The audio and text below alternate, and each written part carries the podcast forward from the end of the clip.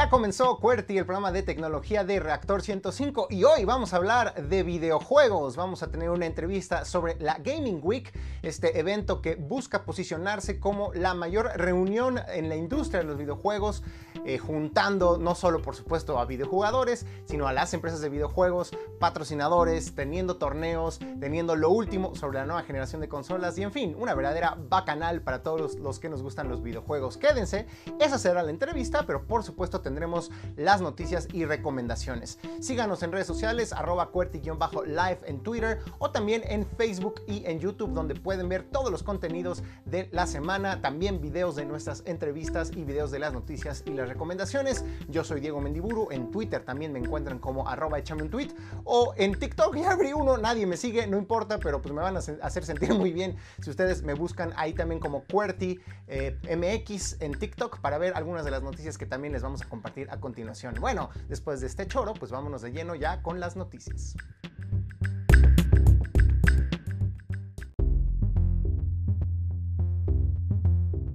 Estas son las noticias del mundo de la tecnología más importantes de los últimos días y por supuesto que tenemos que empezar con la verdadera bronca que tiene el gobierno de Estados Unidos con Google porque oficialmente el Departamento de Justicia de aquel país ha demandado a Google por prácticas anticompetitivas, en pocas palabras, por ser un monopolio. Y todos ustedes se preguntarán, bueno, es que Google es tan grande que qué parte específicamente es la que le está molestando al gobierno estadounidense. Pues bueno, ahorita justamente les vamos a platicar se trata mucho eh, ¿Se acuerdan ustedes, si ustedes ya son bastante mayorcitos, se acordarán que el compadre Bill Gates, a finales de los 90, entonces director general y por supuesto fundador de eh, Microsoft, también terminó en las cortes estadounidenses por prácticas anticompetitivas. Se trata más o menos de algo muy, muy, muy similar.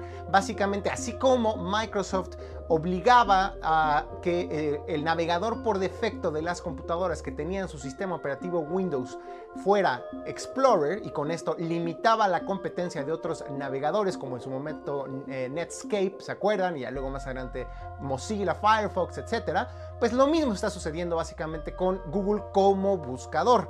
¿Por qué? Pues porque Google está aprovechando que tiene una chequera inmensa para, por un lado, llegar a acuerdos con otras grandes empresas, como por ejemplo, ni más ni menos que su archirrival Apple. Así es como lo oyen, Google le paga a Apple para que en todos los iPhones el buscador por defecto sea Google. Y fíjense nada más, justamente parte de las investigaciones del gobierno estadounidense eh, provocó que se diera a conocer que según el propio Google, aproximadamente 50% de las búsquedas que se dan en todo el planeta vienen de un dispositivo de Apple, principalmente los iPhones. Entonces, pues básicamente es como una especie de, acuerdo debajo de la mesa. Oye, no vayas a por favor tú, eh, Apple, poner otro buscador, como por ejemplo podría ser Bing de Microsoft o DuckDuckGo, que es uno de los buscadores preferidos para las personas que están pues muy sensibles al tema de la privacidad y de los datos. Entonces, no, no, no, no vayas a cometer esa barbaridad. Mejor pon Google y te pasamos un cheque gigantesco.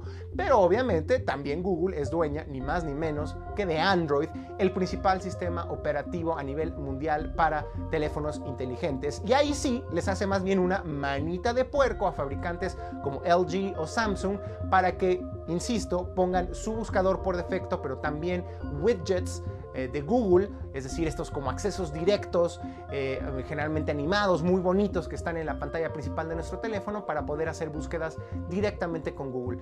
La gente de Google reaccionó, pues digamos, de una manera bastante agresiva, diciendo que es básicamente una eh, suposición este, este asunto de las prácticas anticompetitivas fallida eh, que es una, digamos, un error del gobierno estadounidense, porque pues es muy fácil cambiar de navegador, nada más es una cuestión de ir a buscar las preferencias en el caso del iPhone y decir no quiero que sea Google, quiero que sea Yahoo, que sea Bing, eh, y en el caso pues también de los dispositivos inteligentes, lo que argumenta la gente de Google es que no es como en las épocas de Microsoft Windows donde no había internet y que literal tenías que conseguir un CD o inclusive un disquete para instalar otro explorador, aquí no, aquí con una conexión de internet En la misma tienda de aplicaciones de Google, nosotros podemos buscar DuckDuckGo u otro buscador y reemplazar y dejar de utilizar a Google.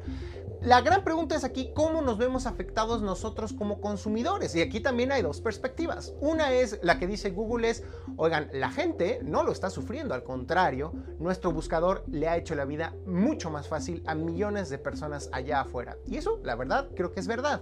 Pero aquí viene el, el negrito en el arroz, este detallito que no es cualquier cosa y es sí, pero a costa de qué se ha hecho más fácil nuestra vida gracias al buscador de Google y es a costa, en buena medida, de nuestra privacidad, de nuestros hábitos de navegación y de, digamos, un sendero de datos que le regalamos a Google para que a su vez esta empresa genere millones, o mejor dicho, miles de millones de dólares en materia de publicidad porque les vende esos gustos, esas preferencias y esos hábitos de navegación y de consumo a otras grandes corporaciones que nos bombardean con anuncios publicitarios a lo largo de todas las plataformas de Google, que por supuesto también tiene además uno de los navegadores, corrijo, el navegador para computadoras personales eh, que corren Windows más popular, que es Google Chrome, en donde por supuesto también Google es el buscador por efecto. En pocas palabras, esto no va a terminar pronto, obviamente es un litigio, un pleito legal, que va para largo, que no sabemos cuánto tiempo termine de resolverse y que por supuesto que tiene una arista política y es que pues el procurador estadounidense aceleró eh, la demanda y el inicio de este pleito legal antes de las elecciones, porque sabemos que a Donald Trump no le gustan las empresas de tecnología, en particular las que controlan redes sociales o el flujo de información en Internet, como son Google, Facebook, Twitter. Y entonces, pues dijo, me los quiero raspar antes de las elecciones. Por supuesto que si resulta ganador el candidato demócrata Joe Biden, seguramente esto podría tener alguna repercusión en el caso, en el juicio, no lo sabemos. Hay de hecho otros fiscales estatales en Estados Unidos que no quisieron participar en esta demanda inicialmente porque siguen recabando pruebas, pero lo que sabemos es que al menos públicamente lo que ha sucedido en los últimos meses entre las grandes compañías de tecnología y el gobierno estadounidense es que hay una ruptura, se les ha señalado puntualmente por parte del Congreso estadounidense como monopolios y Google es la primera eh, que ya está en un juicio que sí podría tener consecuencias como por ejemplo, separar su negocio de búsquedas de otros de sus negocios, como podrían ser los dispositivos y el sistema operativo Android, o como pudieran ser quizás los dispositivos inteligentes para el hogar. No sabemos, puede tener consecuencias muy fuertes o no tanto. Falta tiempo, pero por lo pronto ya no nos queda duda, Google es un monopolio, Google está metido en un pleito legal con el gobierno de estadounidense y nosotros como consumidores debemos de estar conscientes de cómo estas grandes empresas hacen millones de dólares con nuestros datos y nuestro historial de navegación. Esta noticia está tremenda, es triste, es preocupante, pero también nos obliga a replantear no solo nuestra relación con la tecnología, sino también la relación con nuestros cuerpos y con nuestra sexualidad. Ahí les va. Resulta que investigadores encontraron que en un grupo de Telegram se estaban comercializando millones de fotografías de mujeres que han sido desnudadas por un algoritmo utilizando lo que se conoce como tecnología de deepfakes o digamos algunos le llaman ya contenidos sintéticos, es decir, que una inteligencia artificial eh, retira la ropa utilizando eh, algoritmos y digamos tecnologías de inteligencia artificial para poner en estas fotografías o los cuerpos desnudos sobre las imágenes originales de muchas mujeres. Lo, que es escalofriante es que esta investigación reveló que ya hay más de 100.000 mujeres que fueron, digamos, desnudadas por este algoritmo y que según los mismos usuarios de la plataforma no se trataba de actrices porno, no se trataba ni siquiera de celebridades de Hollywood, se trataba principalmente de mujeres de su círculo cercano, incluidas familiares, incluidas menores de edad. Esto es gravísimo porque pues, nos muestra cómo la tecnología también puede ser utilizada de las maneras más negativas y perversas posibles y desde luego que hay esfuerzos de muchas empresas de tecnología para detectar este tipo de contenidos adulterados o como les dije también ya llamados ahora sintéticos y pues alertar que se están siendo distribuidos. En pocas palabras, imagínense el escenario, por si todavía no entienden a lo que me refiero, que ustedes de repente, eh, si son mujeres, vean una foto de ustedes desnuda circulando en internet y que ustedes digan, oye, pero yo jamás me saqué esa foto. Yo jamás he estado desnuda en esa ubicación, no lo recuerdo. Y efectivamente sería verdad.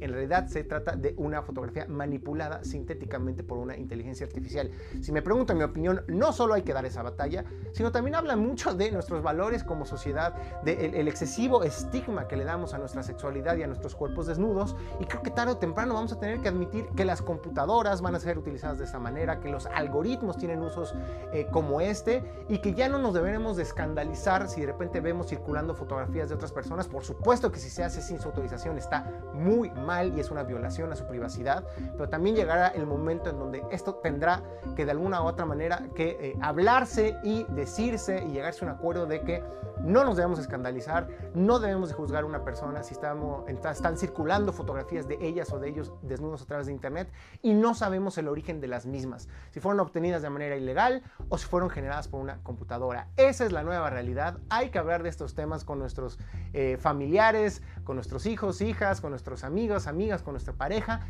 Puede suceder que algún día de estos ustedes tengan una fotografía de ustedes o de su pareja desnuda y que ni siquiera sea cierto, ni siquiera es que alguien la photoshopeó, es que la hizo una computadora y una inteligencia artificial. Esto sucede el día de hoy. Unos investigadores lo encontraron y salió publicado en medios como el Washington Post y la revista Wired y por lo tanto hay que estar atentos a esta nueva triste, triste tendencia del uso de la inteligencia artificial en estos momentos.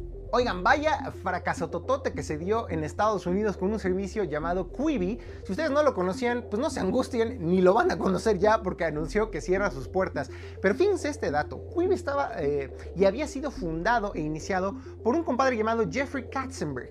¿Quién es? Es el compadre que creó DreamWorks, esta gran productora de contenidos, entre ellos animados como Shrek, pero que también produjo todo tipo de largometrajes y de series de televisión, es decir, un mega archi ultra millonario y experimentado empresario del mundo del entretenimiento en los Estados Unidos que logró pues recaudar una suma absolutamente brutal de inversión para lanzar su eh, servicio.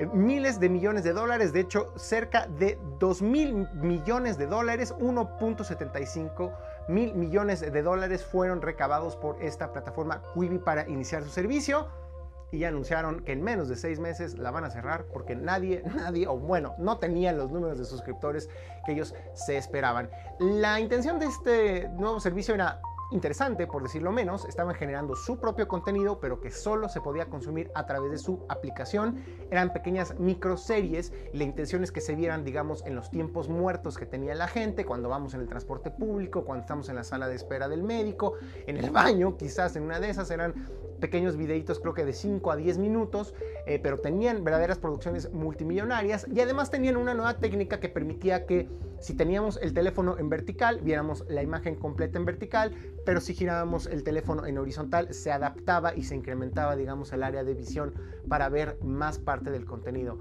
No fue suficiente esa innovación, no tuvieron el número de suscriptores que esperaban y acaban de anunciar el cierre. Una moraleja más de que innovar en el mundo de la tecnología y de las aplicaciones es más difícil de lo que se parece, a pesar de que uno pueda ser un millonario excéntrico eh, experto en contenidos de Hollywood y tener casi 2 mil millones de dólares de inversión detrás.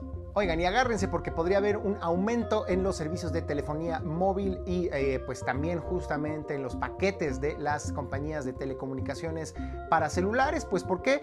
Porque específicamente la Secretaría de Hacienda y Crédito Público envió dentro del presupuesto que ya fue aprobado una eh, propuesta para incrementar el canon o digamos el cobro que le hacen a las empresas por eh, utilizar la frecuencia de la banda de los 800 MHz. Como sabemos en México el espacio radioeléctrico pertenece al Estado y por lo tanto se les vende, digamos, un permiso a las empresas para que puedan explotarlo con los servicios de telefonía. Pues va a haber un aumento y ya señalan expertos que dado este aumento que se espera que sea del 56%, pues muchas empresas van a trasladar ese nuevo costo a los usuarios. Y no solo eso, sino que también podría eh, hacer más complicada o más lenta la implementación de la nueva generación de redes inalámbricas el famoso 5G, que ofrece más velocidades, pues porque estas empresas se lo van a pensar dos veces si vale la pena invertir en nuevas antenas, en nuevo equipo para explotar este espectro radioeléctrico, si les va a salir más caro eh, y van a tener que pagarle más al gobierno. No es una buena noticia, ya veremos qué tan fuertes son los aumentos, ya veremos si algunas de estas empresas sí lo absorben y no necesariamente se lo pasan a, digamos, los consumidores, pero era cierto que a raíz de la última reforma a las telecomunicaciones, los precios de muchos servicios de eh, telefonía inalámbrica y de internet inalámbrico bajaron mucho de precio. Esperemos que este no siente un precedente negativo y un retroceso. Lo sabremos dentro de unos nuevos meses, pero queda claro que el gobierno necesita recaudar eh, dinero de donde se pueda debido a pues el bache económico traído por la pandemia y al gasto que ha implicado la pandemia y por supuesto lo sabemos algunos de los proyectos prioritarios del presidente, por lo que esto se antoja como una mala noticia en términos de la penetración del acceso a internet y las telecomunicaciones en nuestro país. Oigan, y una buena noticia porque les voy a confesar que yo sí tengo una marca de teléfonos móviles que me gusta muchísimo y que desgraciadamente no había llegado a México hasta ahora. Se trata de OnePlus esta marca china, que hace unos dispositivos que además tienen muy buen balance entre precio y características, ha anunciado que oficialmente ya estará llegando a México, lo cual a mí me parece una extraordinaria noticia. Todavía no sabemos qué modelos van a presentar, pero estén atentos porque seguramente aquí estaremos anunciando cuál es el primer modelo que estará disponible en nuestro país. Dice esta marca en un comunicado oficial que su estrategia está centrada en brindar a los usuarios de tecnología premium una eh, próxima generación que les ayude a mejorar la forma en la que viven, aprenden, interactúan y se conectan con el mundo. Ya veremos justamente qué dispositivos trae esta marca a nuestro país, pero por lo pronto se pone buena la competencia en el mundo del sistema operativo Android de teléfonos móviles. Llega un gran competidor a nuestro país. Estén atentos porque aquí les estaremos dando las noticias y los detalles conforme se hagan públicos. En una cosa que a mí me sorprende muchísimo y que bien podría ser la nota de color de esta semana, es lo que anunció Apple. A mí me parece extrañísimo. ¿Se acuerdan de MTV? Y si ustedes son jóvenes es probable que ya no sepan ni de qué le estoy hablando. Bueno, pues en su momento, cuando salió al aire hace casi 40 años, MTV era un canal de cable que mostraba 24 horas al día videos musicales. Fue revolucionario en su momento, luego llegaron los reality shows y eso cambió por completo de sentido y a muchas personas ya no le gustó, pero pues al parecer a la gente de Apple le parece una buena idea revivir ese concepto. Acaba de anunciar Apple Music TV que es un, digamos, canal dentro de sus plataformas, específicamente Apple Music y Apple TV Plus, en donde vamos a poder ingresar y lo mismo, ver canales, eh, perdón, ver videos musicales 24 horas al día. Es extraño en una época en donde nos podemos meter a YouTube y prácticamente encontrar cualquier canción, cualquier video, buscándolo, hacer una lista de reproducción y también dejarlo ahí prendido todo el día. En este caso, que sea un canal, por así llamarle, un espacio en donde otras personas sean los curadores y pongan música al azar, que no necesariamente es de nuestras preferencias, suena un poco raro. Todo parece indicar que por supuesto que la gente de Apple lo que quiere hacer es de alguna u otra manera incrementar su influencia en la industria de la música, aprovechar para tener ahí presentaciones especiales de nuevos artistas, de nuevas producciones discográficas, es decir, ser una plataforma más bien de difusión, más que un negocio, pero por lo pronto no deja de llamar la atención. Solo está disponible en los Estados Unidos, ya veremos si llega a México pero pues se expande eh, las ambiciones de Apple, no solo ya con su propio servicio de streaming de video, también con sus plataformas de venta y eh, streaming de música, y ahora con este nuevo MTV para la generación Z. No sabemos si eh, le llama la atención a alguno, no sé si a ustedes les llama la atención. A mí me parece ya una idea bastante vetusta, pero algo, algo tendrá sobre la manga, un as bajo la manga la gente de Apple con este nuevo servicio.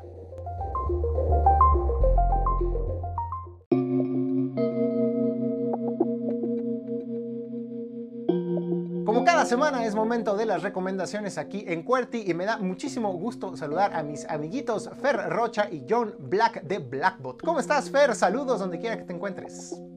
Hola, estamos muy contentos de estar como cada semana acompañándoles y trayéndoles las mejores recomendaciones que hemos capturado a lo largo de esta semana.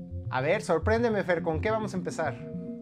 Bueno, seguramente algún, en algún momento les ha pasado que eh, escuchas una canción y se te queda y luego la quieres descargar o reproducir en Spotify o donde sea que tú escuches música y se te olvida la letra, y se te olvida el nombre y solo te quedas como con el tarareo de, ah, lleva más o menos así. Tiene un nombre en inglés, creo que le llaman a ese fenómeno earworm, ¿no? Como el gusanito del oído. Exacto, exacto. E, entonces, este earworm que, que te da de eh, que ya tienes en la punta de la lengua el nombre, pero no terminas de acordarte, bueno, pues pareciera que Google está súper consciente de lo frustrante que resulta esto para nosotros.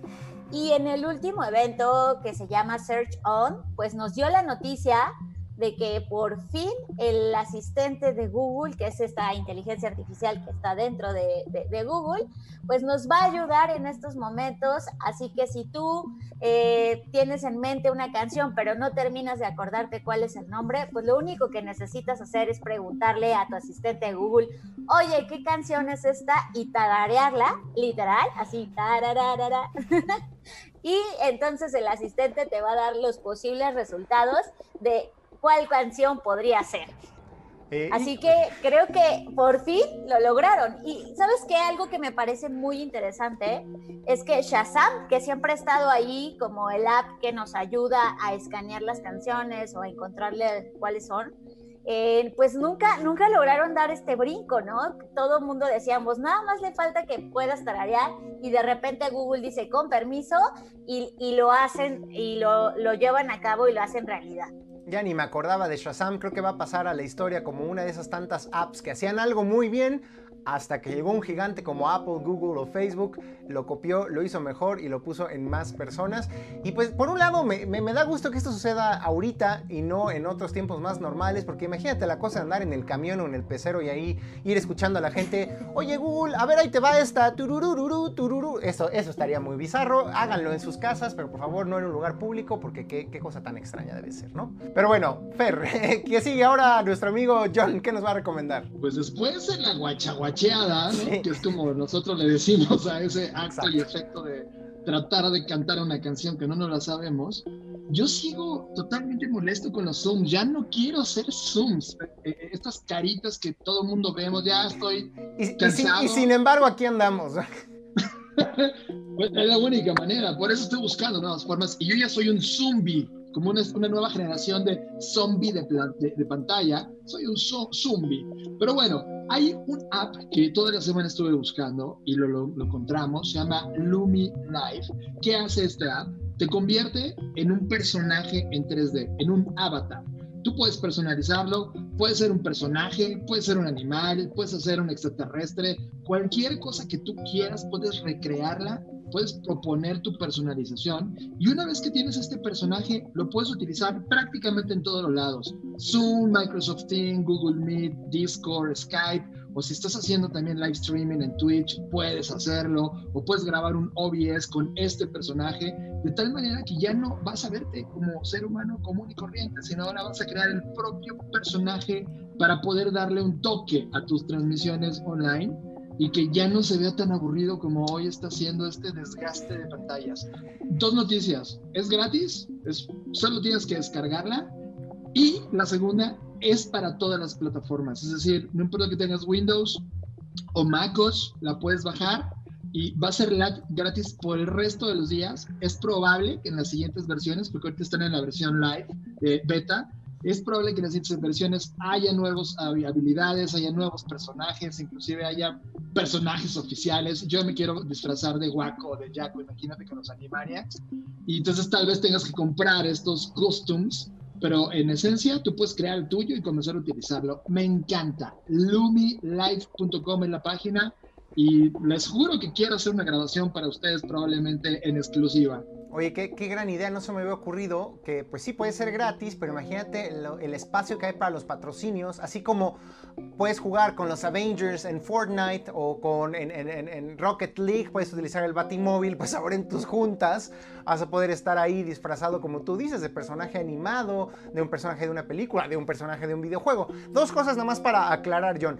Una, aunque parezca obvio, no está de más preguntar, es que obviamente conforme tú hablas y estás en una conversación, el avatar se mueve y gesticula la boca y me imagino que gesticula también eh, los brazos de alguna manera.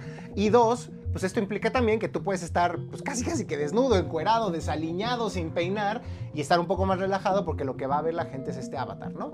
Sí, sí si eres diputado o senador, no me atrevería a hacer esta última, pero sí, por supuesto, la, la pantalla hace un escaneo completo tuyo entonces, a, tu gesticulación, el personaje hace exactamente lo que tú estás haciendo. Todavía la parte de los brazos no la vi tan intuitiva, de repente reacciona, de repente no, pero de la cara hacia arriba lo hace increíblemente bien. Pestañeos, cierras ojos, expresiones, sorpresa. lo hace increíblemente bien y, al ser gratuito, en verdad, esto se presta a múltiples usos, inclusive nosotros que no queremos entrar a TikTok, podemos justamente empezar a utilizar estos avatars o estos digital selves para entrar con una nueva narrativa en estas plataformas. quién lo iba a decir? Ahora lo virtual lo estamos utilizando no para meternos en mundos virtuales, sino para sustituirnos virtualmente en el mundo real. Me huele un poco los sesos, pero bueno, son de estas paradojas que nos da la tecnología. Muy bien, querido John. ¿Y con qué vamos a cerrar, Fer? Bueno, vamos a cerrar con algo que seguramente a John no le va a gustar porque ya está harto de Zoom, pero para los que dicen pues como no me queda de otra porque es la herramienta que uso para trabajar, para estudiar, etcétera.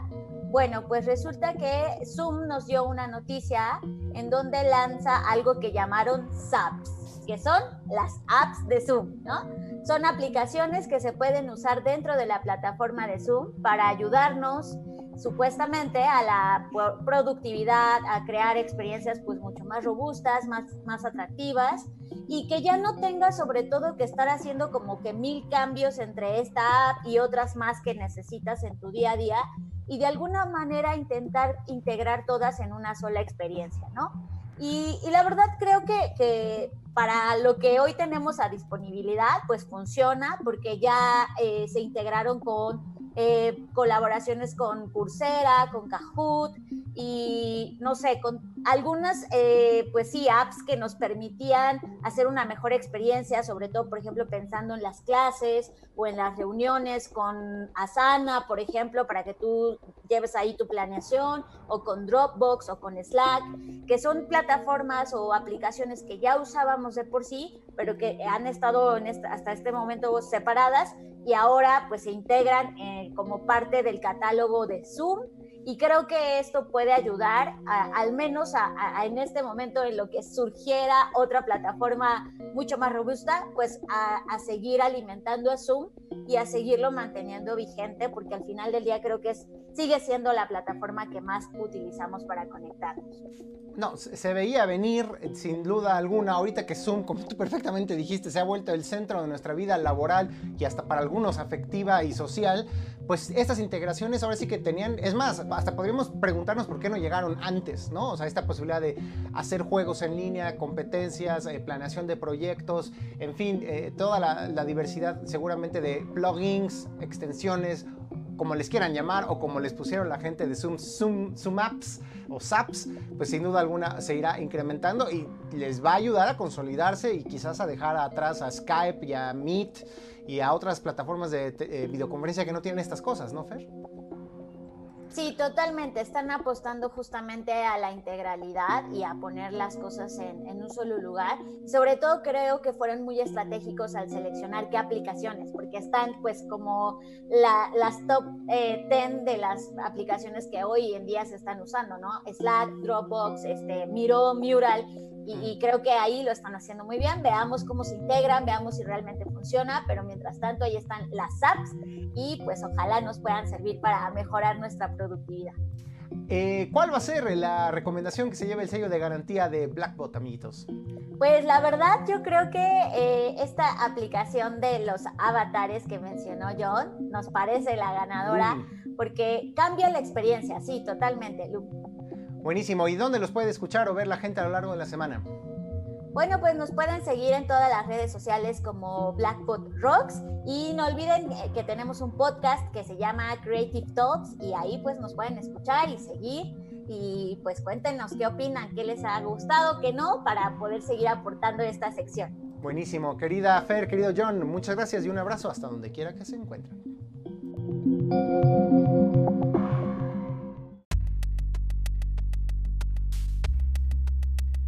Estamos aquí en Cuerti y es momento de la entrevista de la semana. A mí me da muchísimo gusto darle la bienvenida por primera vez a este espacio a Jorge Lizárraga, quien es director general en Gaming Partners, pero también una persona que tiene muchos, muchos años de experiencia organizando todo tipo de eventos y pues de proyectos relacionados al mundo de los videojuegos. De eso vamos a estar hablando en un ratito más, pero por supuesto que también nos estará invitando y compartiendo la agenda de la Gaming Week, esta primera primera celebración virtual de videojuegos en México, que, por obvias razones muchas cosas se están volviendo virtuales, pero pues en el mundo de los videojuegos, que nos las pasamos jugando en nuestras casas, conectados a internet, jugando contra otras personas alrededor del mundo, era obvio que alguien tenía que hacer esto y me da mucho gusto que sea Jorge el que, el que esté comandando este esfuerzo. ¿Cómo estás Jorge? Mucho gusto. Muy bien Diego, muchas gracias y muy contento de estar aquí en tu programa y saludando a toda tu audiencia. Un placer también tenerte por acá, Jorge. Pues cuéntanos un poco, tú has estado detrás de pues, eh, eh, eventos importantísimos que marcaron un antes y un después en nuestro país, como el Electronic Game Show, el EGS. Eh, también has estado detrás de la formación de las ligas profesionales de videojuegos que cada vez se vuelven algo más normal en este país. La Liga Mexicana de Videojuegos, que leíamos que ya además cuenta con una amplia variedad de patrocinadores que le hacen ya un negocio sustentable y ahorita organizando la Gaming Week. Cuéntanos pues un poco eh, de eso, de tus orígenes en la industria de los videojuegos, pero sobre todo cómo ha cambiado en los últimos años, ¿no? Ha sido una verdadera revolución y sobre todo ya compite y supera a muchas otras industrias como la del cine o, otras industrias del entretenimiento, ¿no? Exactamente, no, la, verdad es que, digo, parece que fue ayer, pero ya este año cumplo casi 19 años involucrado en, en la industria del gaming. Eh, todo fue, pues, de alguna manera un poco una coincidencia. Eh, siempre me gustaron eh, todo lo relacionado con industrias creativas y, la verdad es que videojuegos es de las industrias más apasionantes, más, digamos, más poderosas desde el punto de vista de la narrativa, la interacción y pues sin, sin, sin, tener las cosas muy planeadas, la realidad es que hace 19 años aproximadamente empezamos con esta idea original de crear lo que era pues lo, o lo que fue la primera gran convención de videojuegos en este país, ¿no?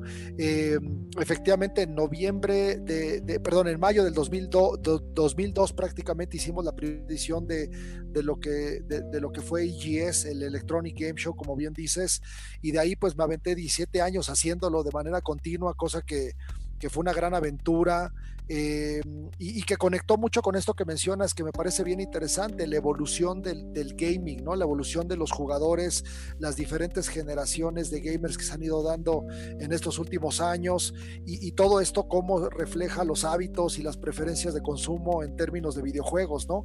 Eh, además de EGS, que fue un proyecto bien interesante que tenemos ahí, pues obviamente muchas memorias y recuerdos y sobre todo un aprendizaje muy padre de la industria y además conexiones muy interesantes con, con todos los que fabrican y desarrollan videojuegos de todo el mundo.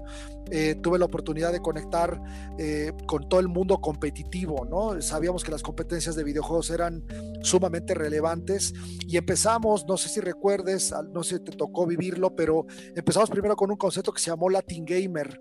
Latin Gamer fue este, esta plataforma que lanzamos para hacer competencias de videojuegos de una manera más formal, antes incluso que se llamaba, que se llamaran los eSports, ¿no? Todavía no estaba esa palabra, este, todavía no existía esa palabra. Eh, y después de ahí, bueno, pues con Latin Gamer estuvimos visitando algunas partes del país, fuimos a Guadalajara, Monterrey, incluso me acuerdo que hicimos un evento Latin Gamer en Cancún. Después de ahí nos tocó la fortuna de trabajar con una organización en Corea que se llama los World Cyber Games, que eran unas competencias, eran las Olimpiadas de los videojuegos en esa época y también estuvimos ahí muy involucrados en la escena competitiva, ya en un formato más profesional, más de equipos, más de jugadores que vivían o empezaban a vivir de esto, ¿no? Y, obviamente de manera más reciente, pues muy contentos de, cumplir cinco años de operar la, la, temporadas de la Liga Mexicana de Videojuegos. Eh, obviamente la tecnología hoy permite un, formato de competencia digital totalmente que además durante esta época tan complicada que nos tocó vivir, eh, tenemos la fortuna de poder seguir operando a nivel online, dado el, dado el gaming y cómo se ha transformado, pero también pues seguimos, reitero, muy, muy, muy enfocados a la escena competitiva, construyendo pues de alguna manera lo que estamos haciendo todos los que estamos involucrados en esto, una industria, ¿no? Que, que, efectivamente hace 20 años al día de hoy, sí te podría contar, Diego, que, es radicalmente diferente la, la experiencia, ¿no? Eh, antes éramos eh, esos, esos creativos eh, y, traíamos iniciativas muy raras para las marcas, nos veían con ojos así de, de qué estás hablando, como que una competencia de videojuegos y hoy pues cada vez más hay una aceptación cultural y, en la gente respecto a todo este mundo, ¿no? Entonces, pues ya, ya, ya han pasado varios ayeres, pero sí efectivamente siempre con estas ganas de estar innovando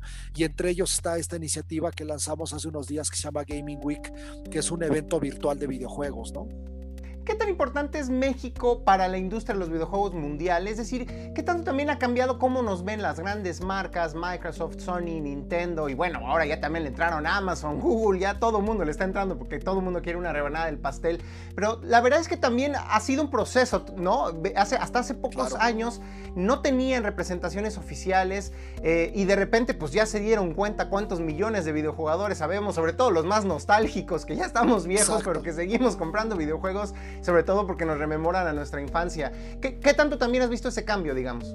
Pues mira, somos, un país que, tiene una relevancia... Eh, si bien obviamente no somos los mercados más grandes del mundo, somos un país de, peso específico, este, alrededor del mundo del, videojuego, somos eh, más o menos el país que, está en el doceavo, el treceavo lugar por consumo de videojuegos en términos de, gasto, ¿no? Eh, efectivamente, como dices, hasta hace unos años no había representaciones, no había una, un, enfoque a poder este, desarrollar un mercado local, ¿no? Este, se, tenían, se tenían distribuidores en otros países que que, vendían productos remotamente. Y fíjate que creo que nos, tocó la fortuna con, con, EGS, con este primer evento que les contaba, este, que estuvimos haciendo por muchos años, de poder acompañar un poco el desarrollo de la industria, ¿no?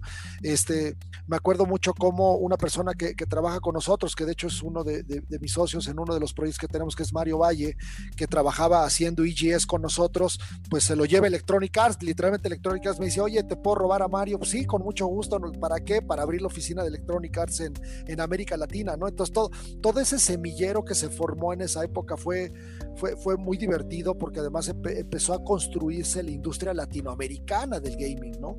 Este, de ahí empezaron a llegar obviamente con, con operaciones locales, empezó a contratar gente, empezó a construirse una industria. Hoy obviamente somos un mercado eh, relativamente maduro, ¿no? En términos de, comercialización, ya puedes conseguir prácticamente al, el, el mismo día que se lanza mundialmente un producto eh, me dio mucho gusto ver que PlayStation 5 se va a lanzar incluso un poco antes que otros mercados, ¿no? Eso habla de la importancia de México para, para, para Sony, este, obviamente para, para, para Xbox en este caso pues somos uno de los mercados más importantes también.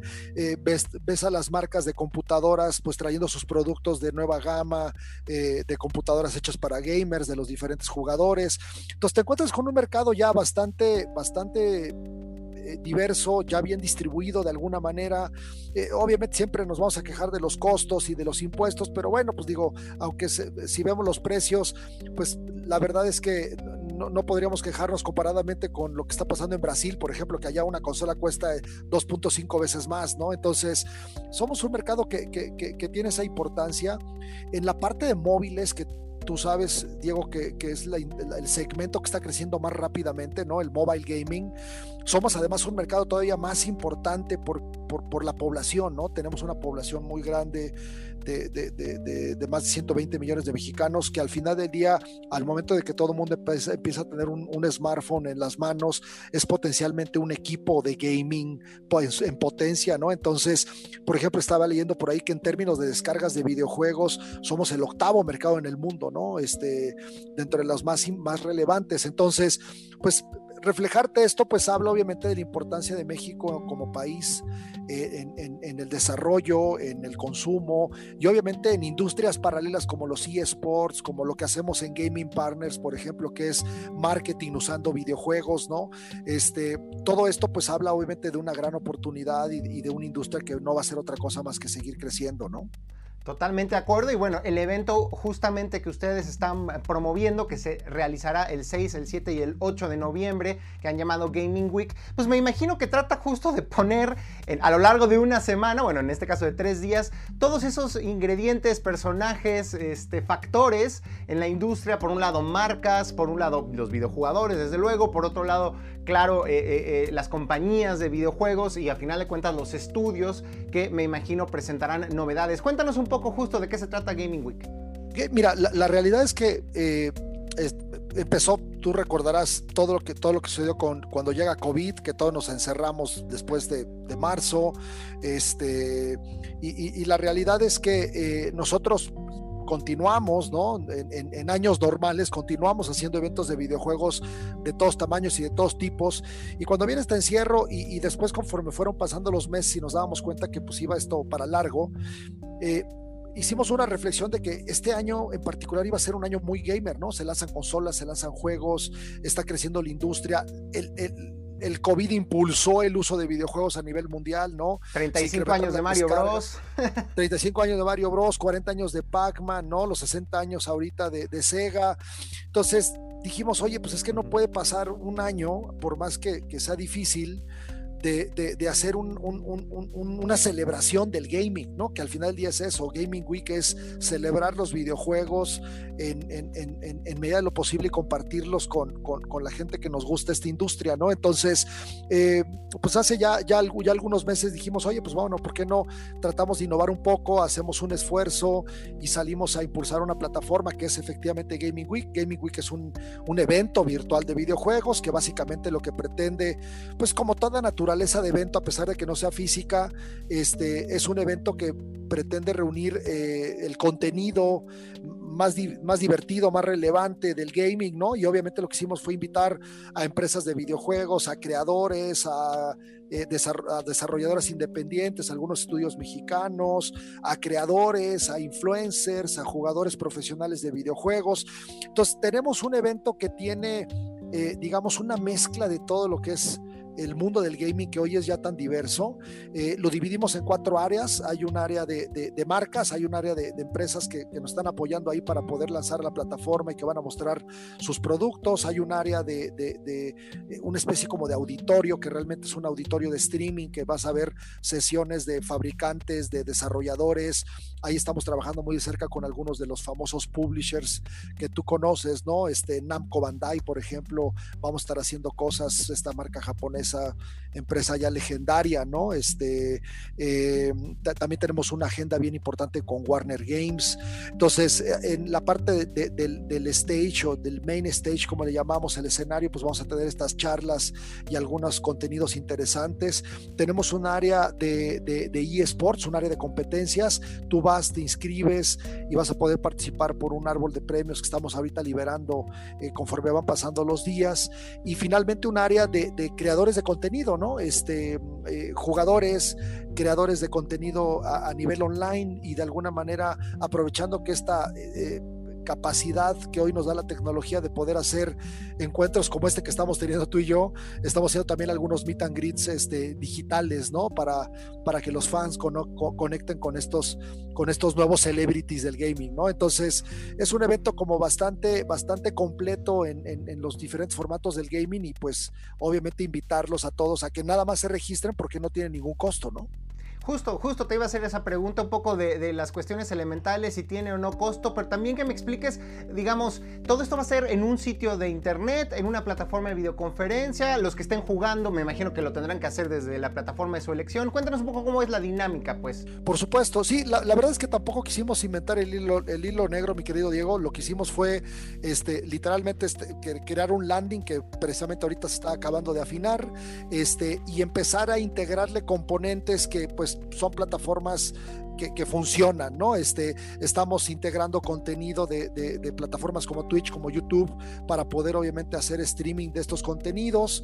Eh, estamos integrando nuestra plataforma de la Liga Mexicana de Videojuegos para la parte deportiva, para la parte, digamos, de competencias, donde tú te registras, te metemos a los brackets de competencia y obviamente vas a jugar en diferentes torneos conforme el que tú sientas que es el tuyo, ¿no?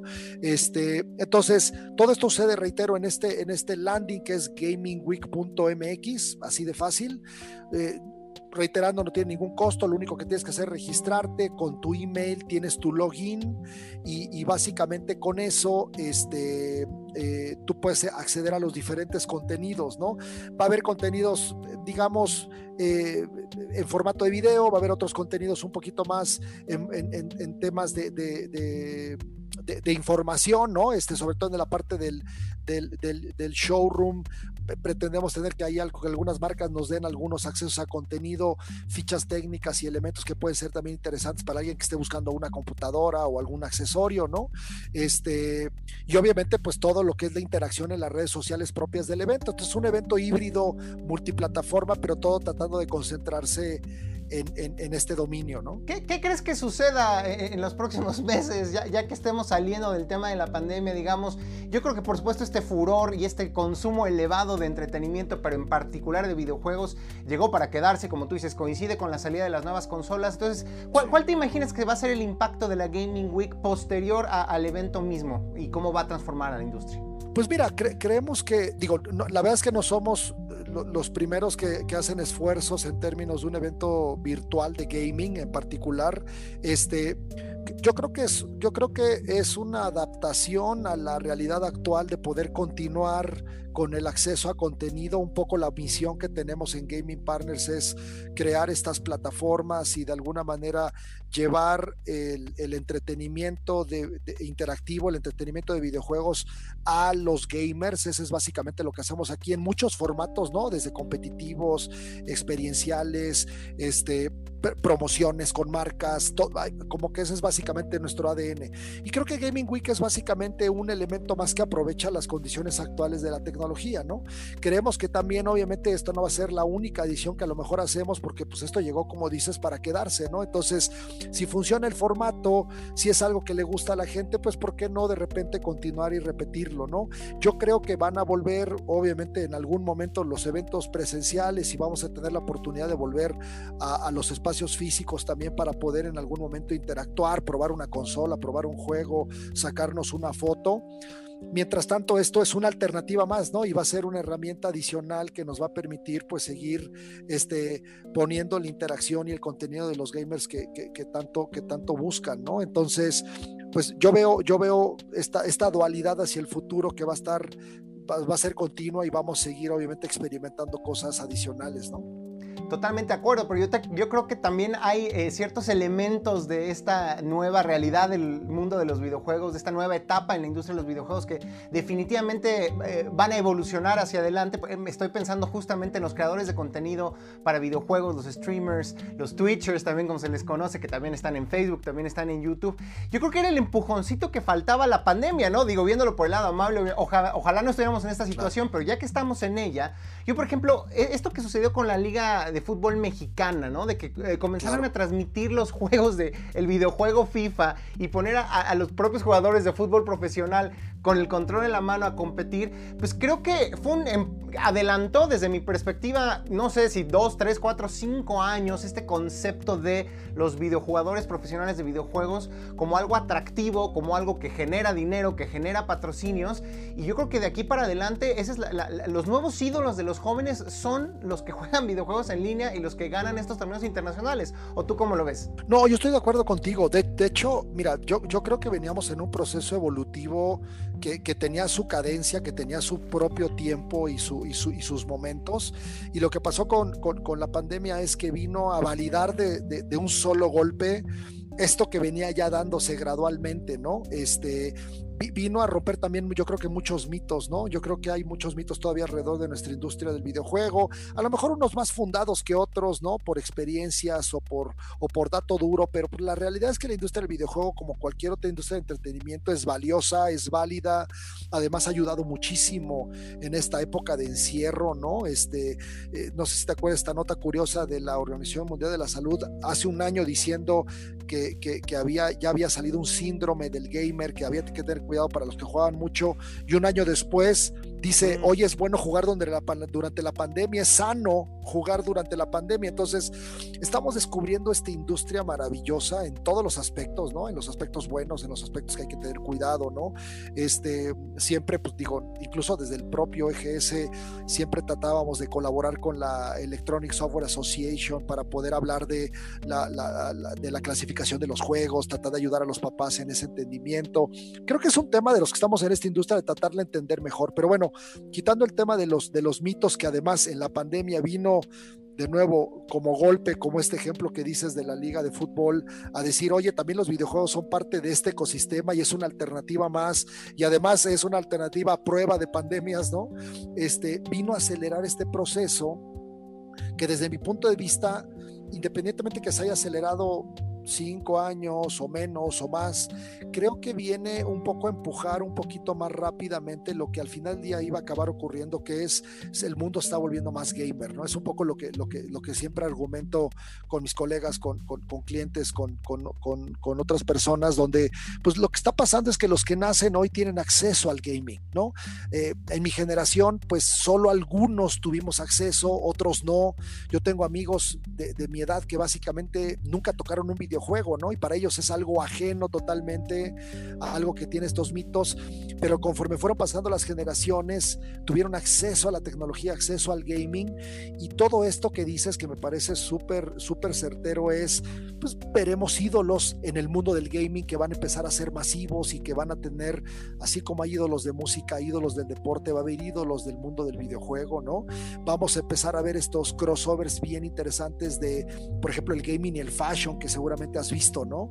Este, líneas de ropas, productos, este, eh, que conectan con marcas y propiedades, ¿no? Este, cosas increíbles como lo que se acaba de construir en, en Japón, en Universal, el parque temático de Mario, ¿no? Tratando de hacer esta celebración de los 35 años que mencionabas.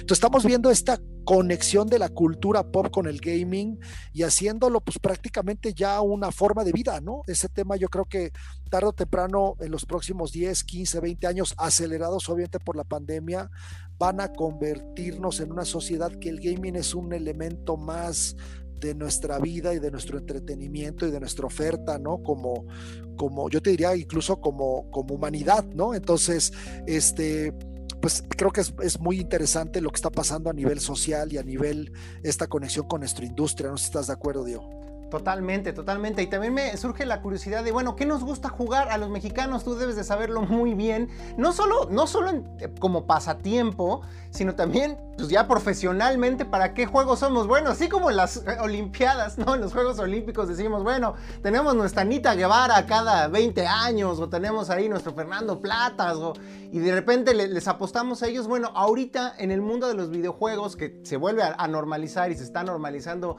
el que tengamos videojugadores profesionales, ¿con, ¿con quiénes nos podemos llenar de orgullo? ¿En qué categorías?